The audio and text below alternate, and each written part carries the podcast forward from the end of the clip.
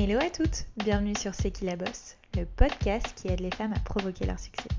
Je suis Mélodie Madar et j'ai la chance de recevoir chaque semaine des femmes passionnantes et inspirantes qui viennent nous livrer leur parcours hors du commun. Qu'elles fassent bouger les choses, soit à la tête de leur propre entreprise ou soient reconnues pour leur talent aiguisé, elles ont toutes réussi grâce à leur conviction, leur ambition, leur force et audace à aller au bout de leurs rêves et nous livrent aujourd'hui leurs précieux conseils.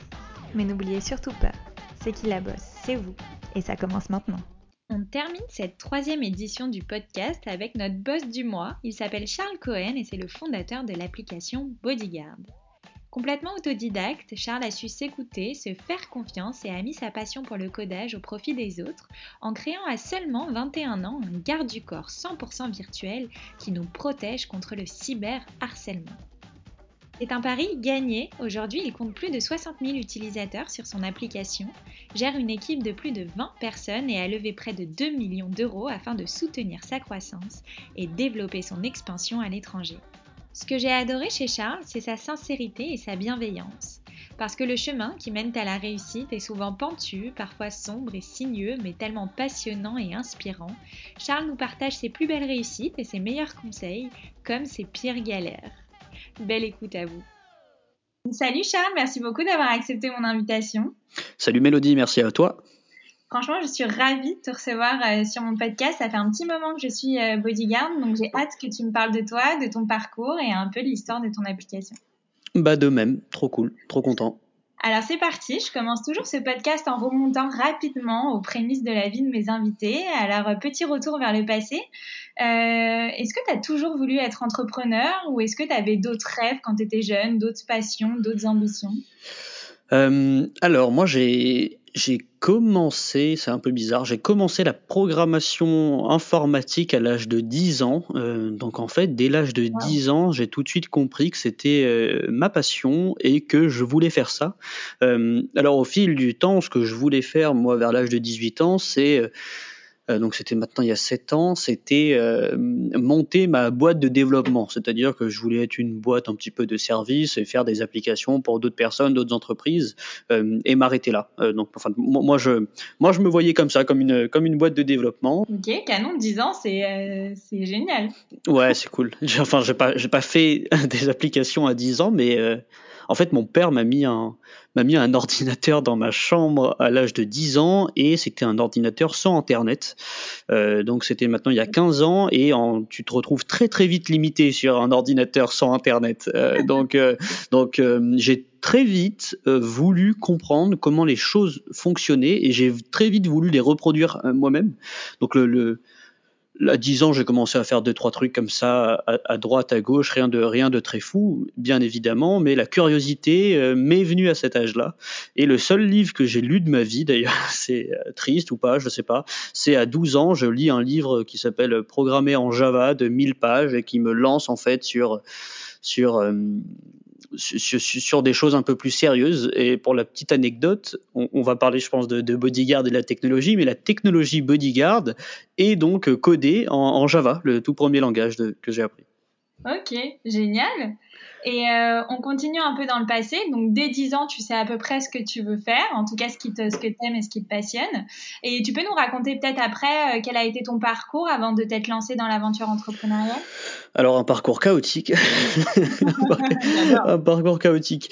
Euh, j'ai jamais vraiment été très scolaire. Donc, en fait, j'ai eu mon bac à 18 ans et c'est tout ce que j'ai fait. J'ai pas fait d'études après parce que la programmation, comme la photo, comme le graphisme, c'est un milieu où on peut être autodidacte. C'est un milieu où on peut se passer d'études, se passer de diplômes, se passer de formation.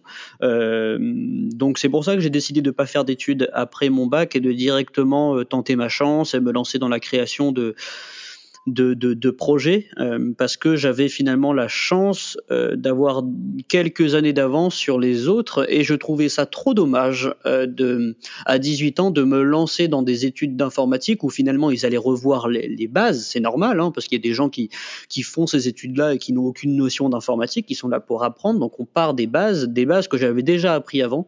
Donc je trouvais ça super dommage et je me suis dit bon bah allez on tente sa chance sans études, c'est pas grave. Euh, et j'ai compris par la suite que oui, l'informatique c'est un domaine où on n'a pas forcément besoin de, de, de, diplôme. Ce qui compte c'est euh, c'est le, le, résultat, ce qui compte c'est ce qu'on fait, c'est l'expérience euh, et tout ça prévaut sur les sur les diplômes, un peu comme un comme un photographe ou euh, ou un vidéaste. Bien sûr.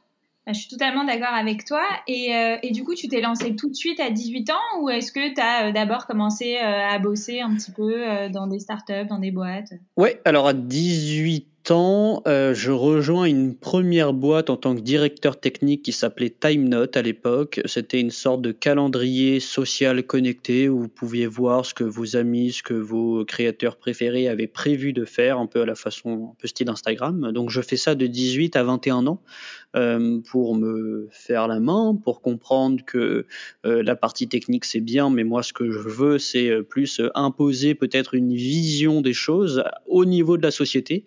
Euh, donc, euh, donc, je décide de quitter cette boîte euh, sans forcément avoir l'idée de bodyguard. C'est, c'était assez, assez bizarre. Donc, je me dis à 21 ans. Euh, je n'aime pas ce que je fais, la boîte décolle pas tant que ça, donc euh, donc je, je, je décide de partir sans savoir quoi faire après. Et alors là, je t'avoue que c'est un moment assez bizarre de ma vie où je, je suis là en fait, sans emploi, sans formation, sans savoir quoi faire de ma vie, euh, et, et, et, énorme doute quoi. T'es là, tu te remets en question, tu te, tu te dis mais qu'est-ce que je vais faire? Est-ce que j'ai pas fait une erreur de d'avoir euh, de ne pas avoir fait d'études, d'avoir arrêté euh, Est-ce que j'ai le courage de me lancer dans quelque chose?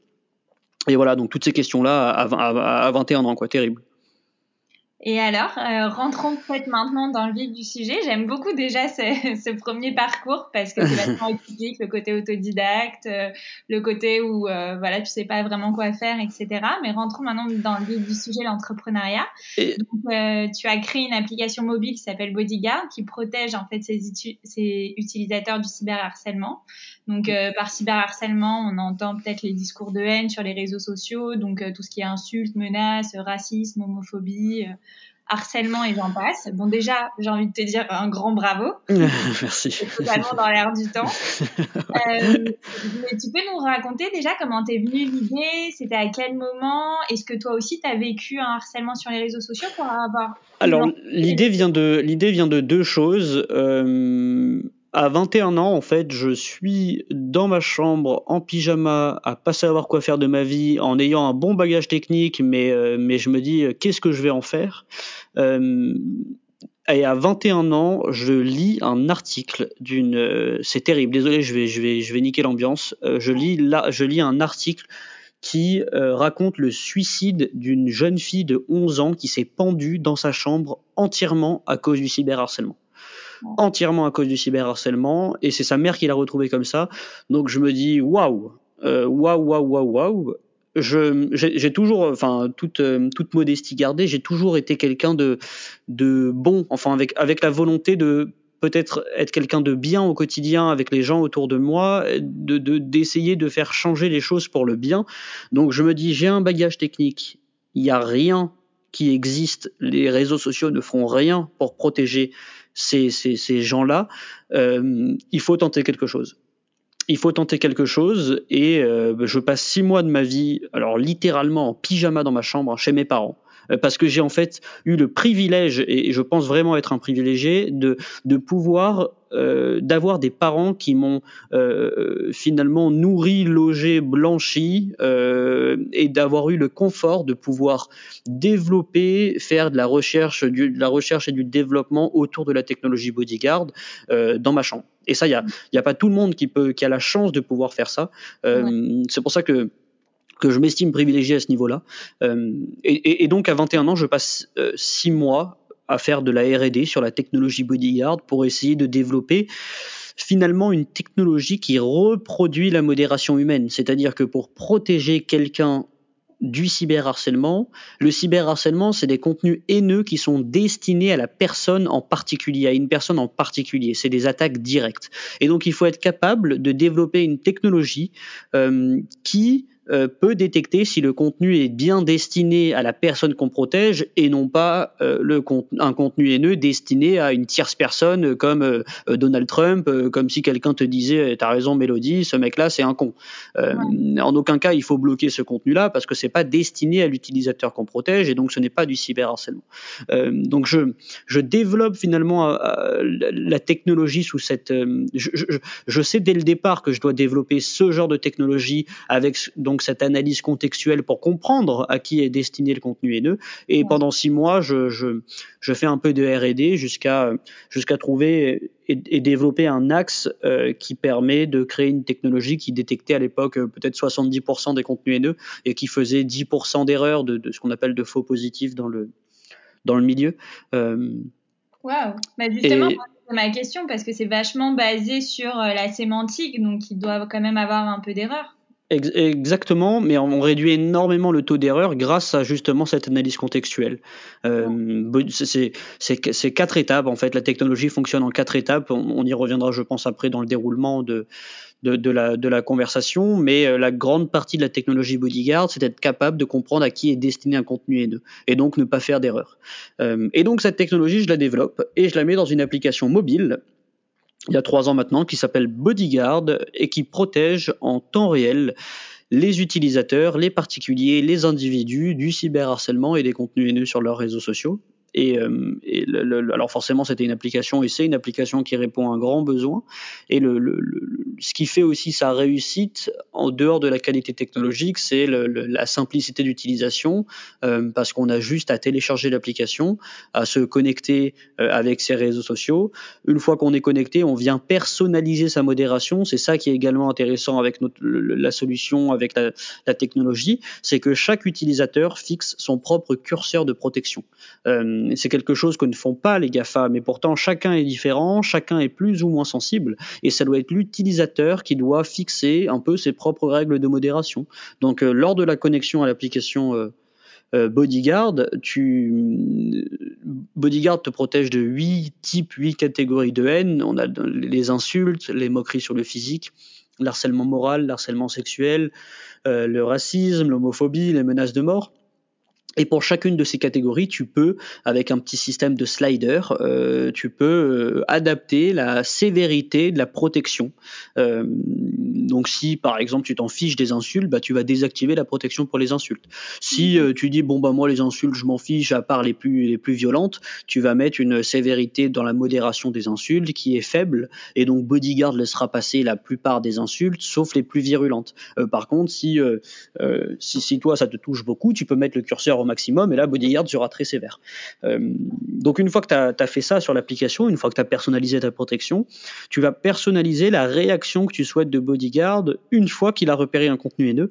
Euh, c'est-à-dire que tu vas pouvoir dire à Bodyguard, bon bah si tu trouves un contenu qui est, haineux envers moi, je veux que tu retires le commentaire de la plateforme, je veux que tu mutes euh, ou que tu bloques l'auteur du commentaire.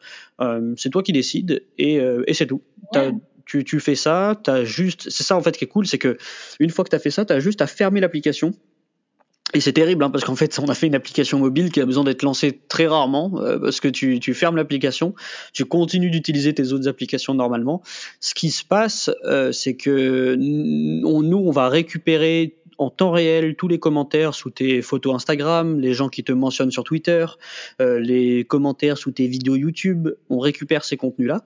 On les analyse donc avec la, notre technologie. Et si la technologie détecte le contenu comme haineux selon tes critères de modération, euh, eh ben on va retirer le contenu de la plateforme. En fait, on va faire l'action que tu souhaites. Euh, donc, donc voilà comment fonctionne l'application. Et ça marche pour les MP ou pas? Et alors la grande demande, euh, c'est une mise à jour qu'on va faire dans pas longtemps, c'est qu'on va ajouter ça pour les MP, on en profitera pour ajouter des technologies de détection de dick pic ou des choses comme ça qui posent un vrai problème euh, sur les réseaux sociaux. Donc pour le moment, c'est pas encore compatible avec les messages privés. Bodyguard traite que les des contenus publics, des conversations publiques, euh, et on, va finir par ajouter ça au courant de l'année sur les messages privés parce que c'est aussi un vrai fléau. Complètement. Bah, génial. Et ça marche surtout euh, sur l'ensemble des réseaux sociaux? Et ça marche sur euh, Instagram, YouTube, Twitter et Twitch. Euh, pour le moment, on ne peut pas ajouter Bodyguard sur TikTok ou sur, ou sur Snapchat, mais dès que les plateformes nous le permettent, on, on, pourra ajouter, ajouter Bodyguard sur ces plateformes-là. Et Facebook aussi? Alors Facebook, malheureusement, depuis le scandale Cambridge Analytica, on ne peut plus protéger un individu. on peut uniquement modérer, protéger les pages et les groupes Facebook. Euh, c'est comme ça d'ailleurs qu'on modère euh, les, pages Facebook de Brut, tu vois. Ah ok, génial. Donc vous, vous faites aussi pour les médias, quoi.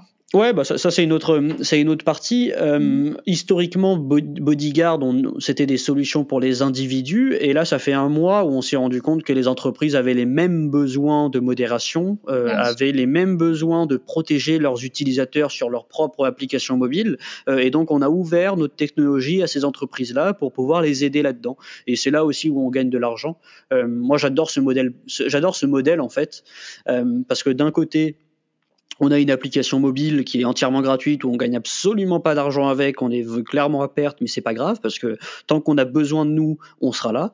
Tant que les plateformes ne, ne, feront pas euh, ne, ne, feront pas le boulot qu'elles doivent faire, on sera là. Et c'est certainement pas, tu vois, un enfant de 8 ans de payer pour être protégé. Donc euh, on est entièrement gratuit et ça c'est normal. Et on se rémunère en fait avec les on se rémunère euh, sur les entreprises et euh, l'ouverture de la technologie dont je te parlais aux entreprises. Tout ça, c'est sur un modèle, euh, un, modèle payant, un abonnement mensuel, et on a donc un modèle hybride qui est super intéressant. C'est génial. Justement, j'allais te poser la question du business model, mais c'est très clair. Est-ce que tu es en relation, je sais pas, avec euh, l'ensemble des réseaux sociaux? Euh, Parce que comme tu le dis si bien, c'est quand même de leur responsabilité. Et moi, je trouve ça dingue qu'ils s'y intéressent pas plus ou même euh, potentiellement utilisent la technologie, eux, sur, sur leur plateforme. C'est quand même vachement dépendant d'eux aussi. quelle est mm. votre relation, en fait? Oh, On a de très bonnes relations. on a de très bonnes relations là-dessus. Euh, sur, sur ce côté-là, il n'y a, y a, pas de, a pas de problème. Ils ont fait le choix d'une technologie qui était plus rapide à développer, qui fonctionnait mieux pour les discours de haine, qui sont des contenus haineux destinés à un groupe de personnes de par leur religion, leur couleur de peau, leur sexualité, etc. Euh, ils ont choisi d'utiliser ce genre de technologie pour détecter ce genre de contenu. Euh, et en plus de ça, ils ont une armée de modérateurs derrière, donc ils peuvent traiter ce problème assez facilement. Et leurs technologies ont beaucoup plus de mal à traiter les contenus liés au cyberharcèlement parce que le plus dur, justement, c'est cette analyse contextuelle dont je parlais avant et d'être capable de comprendre à qui est destiné le contenu. Donc, ils, ont des technologies pour faire de la modération générale, mais pour protéger un individu, ça devient un peu plus compliqué. Euh, ce qui explique leur, euh, ce qui, explique leur le, le, le, leur leur leur un peu j'ai pas envie de dire inaction mais ce qui explique un tout petit peu leur retard sur la protection de leurs utilisateurs du, du cyberharcèlement mais sinon sinon ils font ils font pas preuve de, de mauvaise volonté hein. ils sont ils, collaborent parfaitement ils nous donnent les accès qu'il faut euh, on est soutenu euh, euh, Google nous a déjà donné des subventions pour nous aider donc à, ce niveau-là j'ai rien à dire et, et, et j'espère que dans deux trois ans il y aura plus besoin de bodyguard et qu'on pourra supprimer l'application et nous, en fait, on aidera les, les, les 99% des autres entreprises qui ont les mêmes besoins de modération, mais qui n'ont ni les moyens, ni l'argent, ni l'équipe, ni les données pour développer des technologies similaires. Et donc, nous, on sera là pour les aider. Euh, mais en fait, bon, c'est marrant à dire, ça fait un peu hypocrite, mais bon, mon, mon souhait, c'est de devoir, c'est de, de, supprimer cette application mobile. Ça voudra dire qu'il n'y a plus besoin de nous. je suis d'accord, je suis d'accord avec toi, mais d'un autre côté, j'ai l'imprison que ça s'empire d'année en année. Et eh ouais, parce que les, les gens sont. Ouais. Peu violent aussi qui, euh, qui, euh, qui, qui, émerge sur les réseaux sociaux, euh, sur Instagram, Twitter. Et je me demandais, est-ce que euh, donc tu peux modérer bon toutes les attaques, mais est-ce que tu peux signaler aussi ou Malheureusement non, je ne peux pas signaler des contenus et pourtant j'aimerais j'aimerais pouvoir en signaler certains, mais on peut pas les signaler automatiquement aux plateformes. Ils nous mettent pas à, à, disposition les outils pour et c'est problématique. Et t'as mis le t'as mis le doigt sur un autre problème, c'est que les gens sont sont super inventifs, super créatifs et trouveront toujours des moyens de contourner les systèmes mis en place par les plateformes euh, en utilisant des emojis, en utilisant des mots censurés, etc. Donc il faut être capable de mettre à jour la technologie tous les jours pour pouvoir suivre ces nouveaux, euh, nouvelles tendances de haine. Et c'est aussi le problème, tu vois, de ces grosses boîtes comme Facebook, YouTube, etc. C'est que ces changements technologiques, ils prennent du temps de par la taille de l'entreprise et c'est un jeu du un peu du chat et de la souris auquel ils sont un peu constamment constamment en retard euh, de par la taille de l'entreprise. C'est, c'est pas vraiment leur, euh, c'est, pas vraiment leur faute, mais, mais ça explique pourquoi tu as l'impression qu'on s'en sortira jamais euh, sur, le, le, sur les contenus haineux. Ouais, alors que toi, tu arrives quand même à être agile et souple et à t'adapter quand même assez bien à toutes ces nouvelles formes de haine.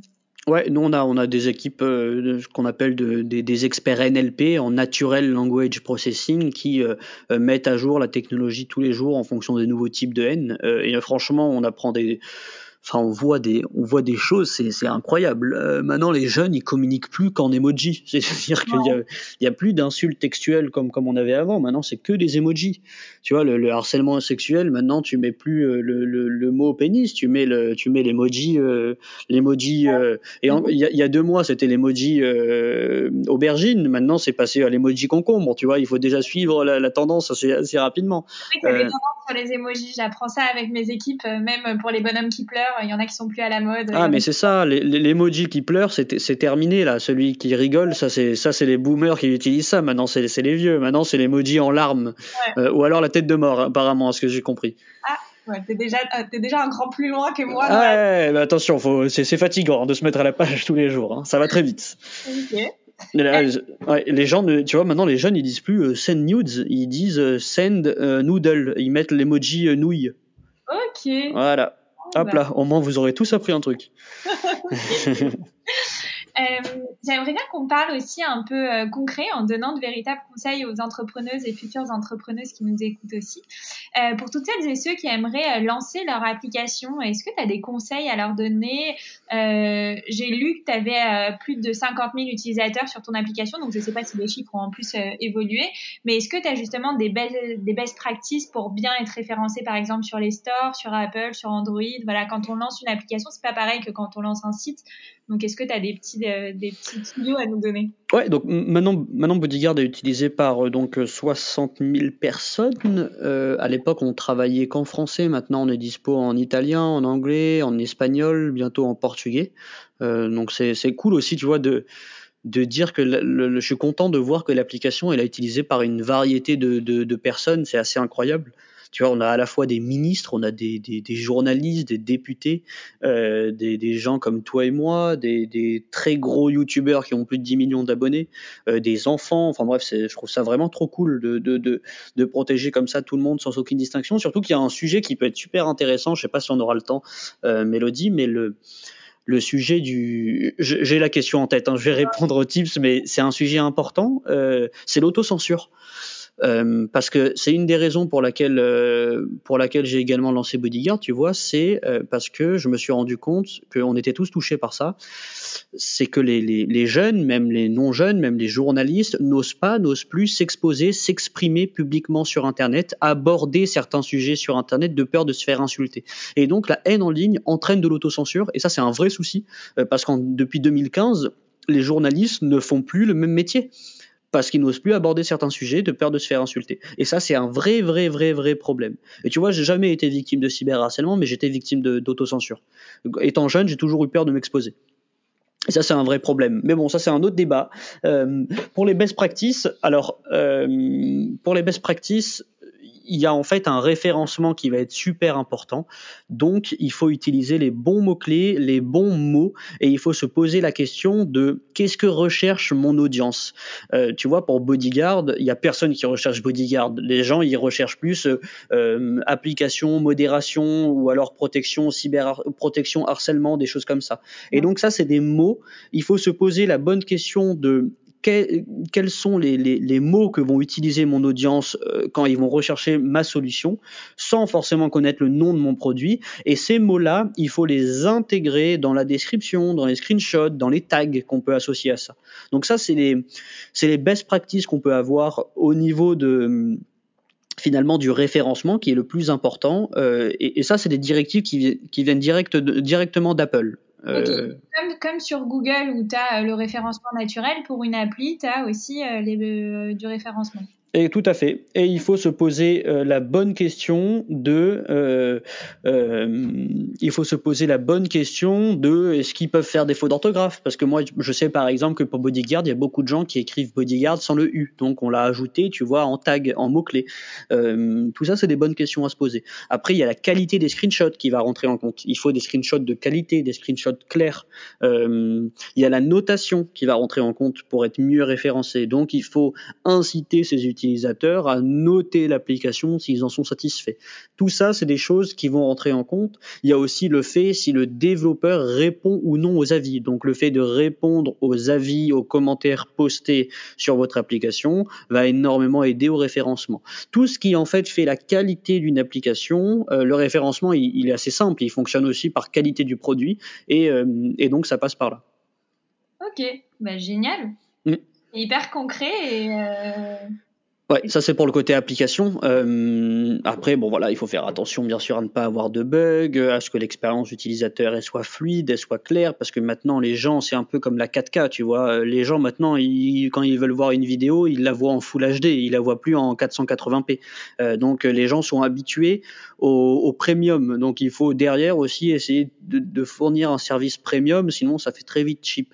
Euh, mais il faut pas non plus passer trop de temps sur les détails. Euh, donc je suis content là j'ai pu donner des tips concrets sur le référencement. Euh, après, tu vois, je suis un peu contre les, les gens qui qui donne des tips de manière générale sur les startups. C'est ouais. c'est trop général et pour moi, il y a personne qui peut donner de conseils euh, sur euh, comment gérer ta startup. C'est euh, une expérience et des réponses à des questions qui viendront avec le temps, qui viendront avec la remise en question constante que tu dois avoir et tout ça. Euh, donc, euh, j'aime voilà, j'aime pas trop donner des conseils parce que déjà, je suis personne pour pouvoir donner des conseils et en plus, c'est extrêmement singulier à la startup, à la boîte, et la réponse aux questions doit venir de l'entrepreneur qui est dedans. Et c'est cette personne-là qui aura les meilleures réponses aux questions. Euh, ou alors les conseils qu'on va vous donner, c'est extrêmement général, euh, mais c'est pas ça qui va vous aider, qui va vous faire avancer. Je suis d'accord. Je suis d'accord. Après, bon, le, la meilleure chose, c'est de pratiquer. Hein. De toute façon, plus on pratique quelque chose, mieux on va, on va connaître son sujet et on va apprendre des choses. Ah, mais évidemment. Le nombre d'erreurs, le nombre d'erreurs que j'ai fait, le nombre de fois où je me suis cassé la gueule. Euh, mais le, on dit souvent que le but, c'est de, on a le droit de faire des erreurs, mais ne jamais de les faire deux fois. Euh, voilà, ça c'est un conseil aussi un peu général, tu vois, qu'on donne de temps en temps. Dans les faits, ça dépend de la gravité de l'erreur, bien entendu bah justement, l'aventure entrepreneuriale est souvent ponctuée de hauts et de bas. Et j'aime bien aussi sur ce podcast euh, dédramatiser et euh, démystifier un peu l'échec. Alors, est-ce que tu as connu justement des grosses galères, des échecs, je sais pas, des embûches et comment tu as fait pour, euh, pour, pour les surmonter? Alors, bah déjà, avec ma la toute première boîte dont je te parlais tout à l'heure, bah j'ai clairement connu un flop total. Hein, c'est normal, ça arrive, c'est formateur. le, le, le, le, seul le seul, euh, le seul truc à faire, c'est de, comprendre pourquoi on s'est, on s'est vautré, de ne pas refaire l'erreur et de se relever. Alors c'est facile à dire, un peu plus compliqué à faire, euh, mais des galères dans Bodyguard. Euh, Ouais, tu vois, j'ai eu des galères de recrutement. C'est-à-dire que j'ai fait les mauvais recrutements au début, mais parce que j'étais jeune, parce que j'avais jamais passé l'entretien d'embauche de ma vie, j'avais jamais été recruté quelque part. Euh, donc tout ça, j'ai dû apprendre sur le tas. Et j'ai recruté des mauvaises personnes que j'ai dû, euh, j'ai dû, euh, j'ai dû, j'ai dû un peu pas virer, mais oui, me mettre un peu dehors par la suite parce que c'était pas les bonnes personnes. Donc ça, ça a été une, une vraie galère au début de Bodyguard. Parce que maintenant, tu vois, on est une équipe de 20 personnes, on est on est basé à Nice euh, et les 20 personnes, pour mettre en place cette équipe, ça a été une vraie, vraie, vraie, vraie, vraie galère. J'ai fait beaucoup d'erreurs de recrutement au départ. Euh, ça, c'est une des premières galères que j'ai eues. Après, j'ai eu un nombre de galères techniques, mais, mais immense, immense, immense, immense, immense, euh, où il a fallu tout simplement bah, travailler le soir et jusqu'à ce qu'on puisse résoudre le problème. Euh, j'ai eu des, j'ai eu des il y a, tu vois, il y a un an et quelques mois, j'ai fait une levée de fonds de 2 millions d'euros. Euh, alors, tu vois, c'est ma seule fierté personnelle parce que j'ai réussi à lever 2 millions d'euros en étant seul à 22 ans, sans études, sans réseau, sans chiffre d'affaires, sans rien du tout, juste avec une application mobile et une technologie. Euh, donc, je, je, je, lève les 2 millions d'euros pour justement recruter l'équipe. Donc là, il y a eu pas mal de galères au niveau du recrutement, mais avant ça, euh, le, le parcours pour réussir à faire la levée de fonds, mais putain, j'ai failli abandonner, vraiment pendant, j'ai failli abandonner. Euh, C'est-à-dire que euh, j'ai eu plein de, coups très durs où j'ai eu des fonds d'investissement qui se sont rétractés. Euh, qui m'ont dit oui et donc euh, tout était bon et à la signature ils se sont rétractés. Euh, donc j'étais parti au tout début de, de, ma levée de fonds parce que euh, c'était l'époque où Bilal Hassani avait été sélectionné à l'Eurovision, donc j'avais eu pas mal de médiatisation euh, parce que Bilal Hassani est utilisateur de Bodyguard. Du coup j'ai eu des fonds d'investissement qui sont venus me contacter. Euh, donc ça déjà c'était un très bon signe et je me suis dit bon bah allez let's go on va tenter. donc je tente ça et je trouve deux fonds d'investissement qui sont d'accord pour que je fasse ma levée de fonds de 800 000 euros. Eux étaient d'accord aussi pour mettre l'argent. Et au dernier moment, il y a un des deux fonds qui me dit ah non finalement on, on veut pas. Et donc les mecs se rétractent. Et, euh, j'ai un mois j'ai un mois en août. En août, autant vous dire que en France, c'est mort. Donc en, en fait, c'est ça le timing, tu vois. En février, je commence ma levée de fonds. En mi-février, le 14, j'ai deux fonds qui me disent OK, on te met 400 000 euros chacun, tu en fais ta levée de fonds de 800 000 euros et c'est parti. J'ai fait putain, mais c'est un miracle, euh, c'est magnifique, let's go. À une belle valorisation en plus. Et euh, au dernier moment, au moment de signer, il y a un des deux qui, qui, qui part. Et là, je me retrouve en août à devoir trouver 400 000 euros. Euh, sinon, ma levée de fonds tombait à l'eau. Et autant vous dire que si si ma levée de fonds tombait à l'eau et que je ne trouvais pas cet argent, je pense que j'arrêtais clairement Bodyguard parce que c'était, je pense, le truc le plus épuisant de ma vie, c'est une levée de fonds. Quand tu es seul, quand tu connais pas grand chose, c'est, c'est, c'est horrible. Euh, c'est horrible, mais ça t'apprend beaucoup de choses. Je veux pas, je veux pas dégoûter des gens euh, lors de ce podcast. C'est une expérience à vivre, mais il faut s'y préparer. euh, et donc je me retrouve en, je me retrouve en août avec 400 000 euros. Il me reste 400 000 euros sur 800 000 euros et j'ai encore 400 000 euros à trouver. Euh, et donc je j'ai fait de, pas du porte-à-porte, mais presque jusqu'à trouver les fonds d'investissement ou ce qu'on appelle les business angels, c'est-à-dire les particuliers, euh, pour me pour les convaincre de rejoindre un petit compte de 22 ans euh, qui gagne pas d'argent et qui dit euh, je vais essayer de révolutionner le, le, le, le tu vois la, la, modération en ligne avec une super techno et euh, je sais pas par quel miracle peut-être parce que je suis convaincant c'est une, une de mes seules qualités euh, j'arrive à être convaincant et j'arrive à convaincre donc du monde de mettre ces 400 000 euros en plein mois d'août alors que les mecs étaient en vacances hein. vraiment il y a des mecs qui m'ont dit ouais vas-y on est chaud alors qu'ils étaient en vacances euh, sur un sur, sur le sur euh, je sais pas où mais ils étaient en vacances et j'arrive fin à faire cette levée de fonds de 800 000 euros. Euh, et au final, je me rends compte derrière que l'effet boule de neige fait que, euh, en rentrant de leurs vacances, il y a plein d'autres fonds d'investissement qui sont chauds de mettre parce que j'avais réussi à attirer des personnes intéressantes, des fonds d'investissement intéressants, et je me retrouve à faire une levée de fonds de de, de 1,5 million en equity, donc en, capital, c'est un peu technique, et 500 000 euros de, de prêts euh, et de subventions. Et donc au final, pour, pour, pour faire, tu vois, une levée de fonds de 2 millions d'euros, alors qu'au départ j'étais parti pour faire un truc à 800 000 euros avec un fonds avec deux fonds d'investissement qui m'auraient peut-être saoulé par la suite. Donc la morale de l'histoire, elle est là, euh, c'est que ce qu'il faut pas lâcher parce que derrière je fais une je fais une bien meilleure levée de fonds avec des personnes bien plus intéressantes pour moi et le fonds d'investissement qui s'était rétracté et continue de revenir vers moi en disant finalement on veut revenir. C'est quand même assez drôle. Je suis tout à fait d'accord avec toi sur le, la partie fond. Je pense que finalement, ça a été un mal pour un bien. Euh, donc, tu nous parles que cette levée de fonds, ça a été quelque chose d'éprouvant. Est-ce que justement, tu as, euh, je sais pas, des conseils euh, pour réussir sa levée de fonds euh, maintenant Quelles sont les erreurs à éviter vu que tu en as fait quelques-unes? Quels sont les alors ne pas crier victoire trop vite. Ça c'est ne jamais annoncer une levée de fonds avant que l'argent ne soit sur votre compte. Hein, ça aussi j'ai fait cette erreur. Ça c'est important. Euh, sinon voilà pour les fonds d'investissement il faut se poser les bonnes questions. Euh, c'est-à-dire que moi j'avais besoin pour ce qu'on appelle donc ma, leve, ma, levée de fonds seed, c'est euh, celle que j'ai fait de 2 millions, j'avais besoin de fonds d'investissement qui me laissaient tranquille Donc j'ai choisi des fonds d'investissement qui étaient peut-être un peu moins connus, qui euh, avaient peut-être un peu moins de réseau, mais au moins ils te laissent tranquille, ils te font pas chier, ils te laissent te développer tranquillement. Maintenant, on va faire, tu vois, cette année ce qu'on appelle notre série A, c'est-à-dire que on a fait le seed, la levée de fonds seed qui servait, c'est le moment où finalement tu as un produit avec des utilisateurs, avec un peu de monde, tu, tu fais une levée de fonds euh, seed pour justement euh, recruter du monde, commencer à gagner de l'argent avec ce produit, peut-être euh, un début d'internationalisation. Euh, une fois que tu as fait tout ça, c'est là où on en est un peu avec Bodyguard. Une fois maintenant cette année qu'on aura un chiffre d'affaires suffisant, on, va, on veut faire la série A, c'est-à-dire lever une somme plus importante, si possible, tu vois, dans les 10 millions, pour euh, euh, passer à l'internationalisation de notre solution. On a prouvé qu'en France, euh, on répondait à un besoin, on avait des clients, on avait un chiffre d'affaires conséquent. Maintenant, on, on a besoin d'argent pour faire ça dans le, dans le monde entier.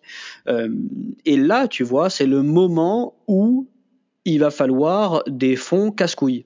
C'est-à-dire qu'il va nous falloir, il va nous falloir des fonds d'investissement qui nous fassent chier euh, tous les jours en disant où ça en est, il faut vendre, euh, qui ont un réseau important, qui peuvent te propulser au niveau supérieur. Mais mmh. tu vois, moi, dans mon, dans ma situation, j'ai préféré faire le choix et j'ai refusé des fonds. Hein, c'est quand même, euh, c'est, c'est, quand même assez, assez incroyable. Euh, euh, toute modestie gardée encore une fois je sais pas c'est pas c'est pas pour faire le mec ou quoi que ce soit euh, mais sur la, levée de fonds euh, la première levée de fonds j'ai fait le choix de choisir des fonds d'investissement qui m'ont laissé tranquille. Pour pouvoir monter mon équipe tranquille développer mes produits tranquilles sans que quelqu'un me mette une pression monstre. Bien sûr et tu parlais aussi tout à l'heure euh, du coup du recrutement. Euh, je te rejoins là aussi. Euh, je trouve que dans l'aventure entrepreneuriale, là où on n'est vraiment pas euh, préparé, en tout cas pour ma part, ça a été la même chose. C'est sur le recrutement et le management, surtout quand on est jeune et qu'on a en général pas vraiment managé beaucoup de personnes et, et qu'on n'a jamais recruté auparavant. Est-ce que maintenant, enfin, comment tu as réussi à faire un meilleur recrutement et, et à identifier les bonnes personnes pour ton équipe? Ouais, tu vois, ça, c'est aussi un, autre très bon point. C'est mon, deuxième plus gros problème de bodyguard. Je mets tout le côté technique de côté. Euh, après le lever de fonds, ça a été le côté recrutement, gestion d'équipe. Euh, et ça, j'ai dû apprendre sur le tas, du coup, en faisant des erreurs. Des erreurs, euh, c'est fatigant, mais c'est pas si grave que ça. Et j'ai appris, j'ai appris sur le tas. J'ai tout de suite compris que j'étais jeune que j'allais être amené à gérer des gens qui sont plus âgés que moi et donc il fallait que je fasse extrêmement attention à la façon dont je parlais aux gens. Euh, et, et c'est ce que je fais depuis le c'est ce que je fais depuis le début de Bodyguard c'est que je me prends pas du tout au sérieux. Euh, je, je suis personne et tu vois je je je j'utilise beaucoup l'autodérision et tout ça tous ces ces toutes ces petites, euh, ces petites méthodes font que j'arrive à gérer une équipe euh, de, de 20 personnes et que ça se passe bien et qui me font confiance dans ma vision, dans mon accompagnement. Euh, mais voilà, ça passe par une remise en question constante en se mettant à la place de l'interlocuteur, en disant mais moi, si j'avais un mec de 50 mois en face de moi, un petit con comme ça, comment j'aimerais qu'il me parle et comment j'aimerais qu'il ne me parle pas? Euh, et donc c'est ce que je fais constamment quand je parle aux gens. Je, je, me mets à leur place et je fais extrêmement attention à ça. Euh, euh, tu vois, parce que on traite un sujet qui est compliqué, euh, on a une belle croissance, on a une grosse accélération, donc tout ça fait de la pression. Si en plus de ça, euh, un petit con de CEO qui te parle mal, euh, ça peut pas marcher. Ça peut pas du tout marcher. Euh, donc quand tu es jeune et quand tu es fondateur, il faut faire extrêmement attention à ça à la façon dont tu parles aux gens. Euh, mon petit conseil, c'est de pratiquer l'autodérision le plus possible. Hein, ça aide beaucoup et ça montre aux gens que tu te prends pas forcément au sérieux. Et à côté de ça, tu, tu, tu, tu, tu fais tes preuves par le travail. Euh, c'est ce que je fais constamment, c'est que je fais mes preuves par le travail et je gagne ma, ma j'ai gagné en fait ma crédibilité par le travail, euh, par le, le, le, le par l'attention que je porte à l'humain et aux, aux gens qui travaillent chez Bodyguard. Bah, génial, c'est très joliment dit. Ouais. Ouais, je, ouais, pas mal, pas mal. Je suis content de moi là. the mic. Euh, bah justement, tu parlais un peu de ta croissance. J'aimerais bien qu'on parle chiffres rapidement. Tu me diras ce qui est confidentiel ou non, mais est-ce que tu peux me parler peut-être de Bodyguard en termes de chiffres? Euh, Déjà aujourd'hui, vous êtes combien dans l'équipe? Aujourd'hui, on est une équipe de 20 personnes. On sera 25 là euh, fin fin mars. D'un point de vue chiffre, bah, alors, bah, il y a les 60 000 utilisateurs, on a levé donc les 2 millions d'euros. Ça, je pense que les gens ont fini par comprendre. Je tellement répété. d'un point de vue chiffre, alors euh, bah, aucun chiffre d'affaires depuis la création de Bodyguard. On a mhm. lancé notre solution pour les entreprises il y a en début 2021, donc en janvier, et là on commence à faire du chiffre. Donc on a actuellement un revenu, euh, donc on est en on est en début mars, on a un revenu autour des des, des 15 000 euros par mois, des, des revenus récurrents. C'est bien. Parce qu'on c'est canon. Ouais, c'est top parce qu'en tu vois en, deux mois on est content, c'est, top et surtout qu'on a signé des, top boîtes quoi. On bosse avec Brut, on bosse avec Powder, on est en discussion, on bosse avec des des des des des, top euh, euh, des, des top clubs de Ligue 1 de football euh, où on protège joueurs, dirigeants, réseaux sociaux. donc tu vois, on a vraiment pour chacune des verticales qu'on adresse, donc le gaming, le sport, les médias, les le, le, le dating, tout ces choses-là, on a signé les, les, top clients qu'on pouvait avoir en France. Donc on est très content.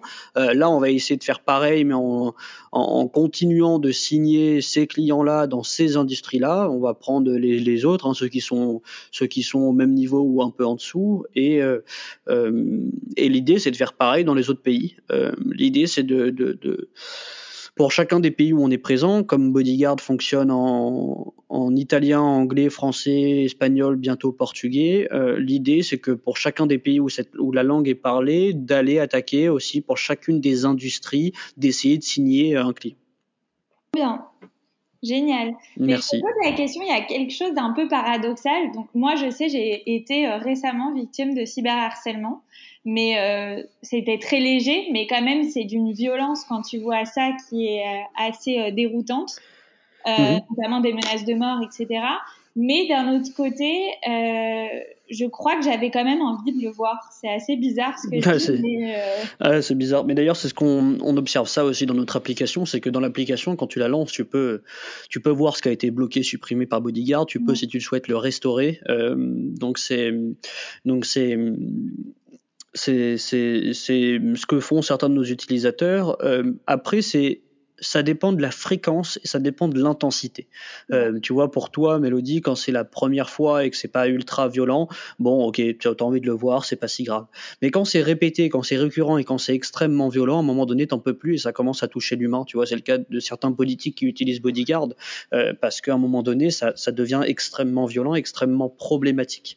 Euh, donc, euh, donc c'est un, c'est un phénomène euh, c'est un phénomène qui est un peu un peu un peu normal quand c'est la première fois mais quand il y a une récurrence là c'est c'est c'est plus le cas tu vois. C'est ce qu'on observe chez nos utilisateurs. On voit qu'ils lancent au début l'application régulièrement ou alors quand ils ont victime d'une vague de haine ils le lancent une fois mais après leur connexion elle s'espace de 2 3 4 5 6 mois un an pour certains Complètement. Parce que je me posais la question, tu vois, pour euh, mon média Les Éclaireuses, parce que du coup, on gère une communauté de 7 millions de jeunes femmes. Donc, mhm. euh, euh, forcément, des fois, il y a des sorties de route un peu, mais ça va pour l'instant. On n'a jamais eu de, de, trucs très très violents non plus. Mais je trouve que c'est quand même une belle manière aussi de protéger ses employés et ses CM parce que mine de rien, tu vois, c'est pas nous qui sommes en contact direct avec l'ensemble des messages et des commentaires, mais c'est des vraies personnes derrière. Et je sais que bah, parfois ça fait du mal même à nos CM quand ça leur est pas vraiment adressé à elles en plus, mais le fait de, de, de voir du contenu haineux, bah, ça a toujours un impact sur. sur Exactement, c'est tellement vrai ce que tu dis. Euh, on a, on c'est d'ailleurs une, une des raisons pour laquelle Brut nous utilise, c'est qu'ils ont 10 community managers et leurs 10 community managers, ils passaient 70% euh, de leur temps à faire de la modération et c'est extrêmement dommage parce que tu perds la qualité et le vrai rôle du community manager qui est de gérer, animer une communauté. Euh, donc à la fois ça a un impact moral terrible pour les community managers, mais en plus de ça ils ne font pas leur vrai boulot. Euh, donc c'est pour ça que c'est cool pour ces boîtes-là d'utiliser Bodyguard parce que ça leur évite de, faire tout ça et moralement ça les aide beaucoup. Euh, donc on est très content à, ce, niveau-là. D'ailleurs, ça me fait penser à un truc qu'on va lancer une feature qui est cool, euh, c'est que tu sais sur, YouTube ou sur Twitch, euh, tu peux ajouter des modérateurs parmi ta communauté et, ils peuvent t'aider à modérer ta, page, ta chaîne Facebook, ta chaîne YouTube ou ta chaîne Twitch. Mais par contre, sur Twitter et sur Instagram, euh, t'es seul, t'es tout seul, toute seule face au shitstorm que tu peux recevoir. Il y a personne qui peut t'aider. Tes amis, tout ce qu'ils peuvent faire, c'est euh, signaler un contenu qui sera retiré quatre jours plus tard. Donc, ce qu'on est en train de faire, ce qu'on est en train de développer dans l'application Bodyguard, c'est que via l'application Bodyguard, tu vas pouvoir ajouter des modérateurs parmi ta communauté, parmi tes amis, qui pourront t'aider, te protéger sur, euh, Twitter, sur Instagram, euh, en, justement en, modérant, protége, supprimant eux-mêmes les contenus de ton compte. Donc en fait, il y a toi de ton côté qui a l'application Bodyguard, tu ajoutes tes amis en tant que modérateur sur ton application Bodyguard, eux utilisent également Bodyguard euh, et euh, en gros dès que dès que un de nos utilisateurs utilisatrices va recevoir un shitstorm ou alors un taux de haine inhabituel, Bodyguard va les appeler. Donc il va Bodyguard va retirer 90% des contenus haineux lui-même mais pour les 10% restants euh, Bodyguard va faire appel à tes amis à tes, tes, tes propres modérateurs qui vont pouvoir eux via l'application Bodyguard t'aider supprimer euh, bloquer des gens euh, justement pour toi. Et donc ça, je trouve ça trop cool.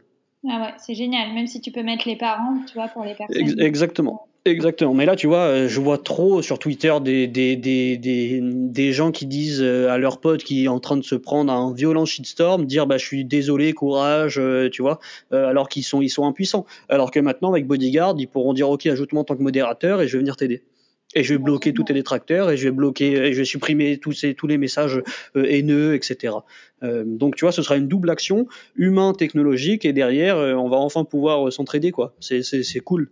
Canon.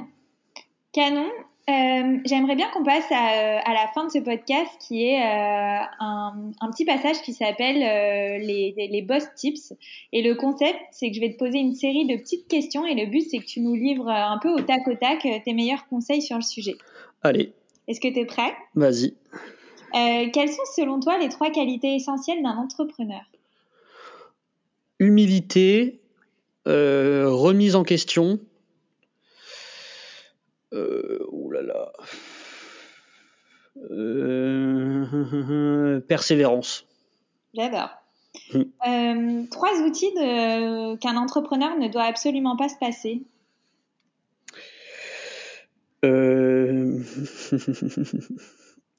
oh là là, j'étais pas prêt, j'étais pas prêt à tout ça. trois outils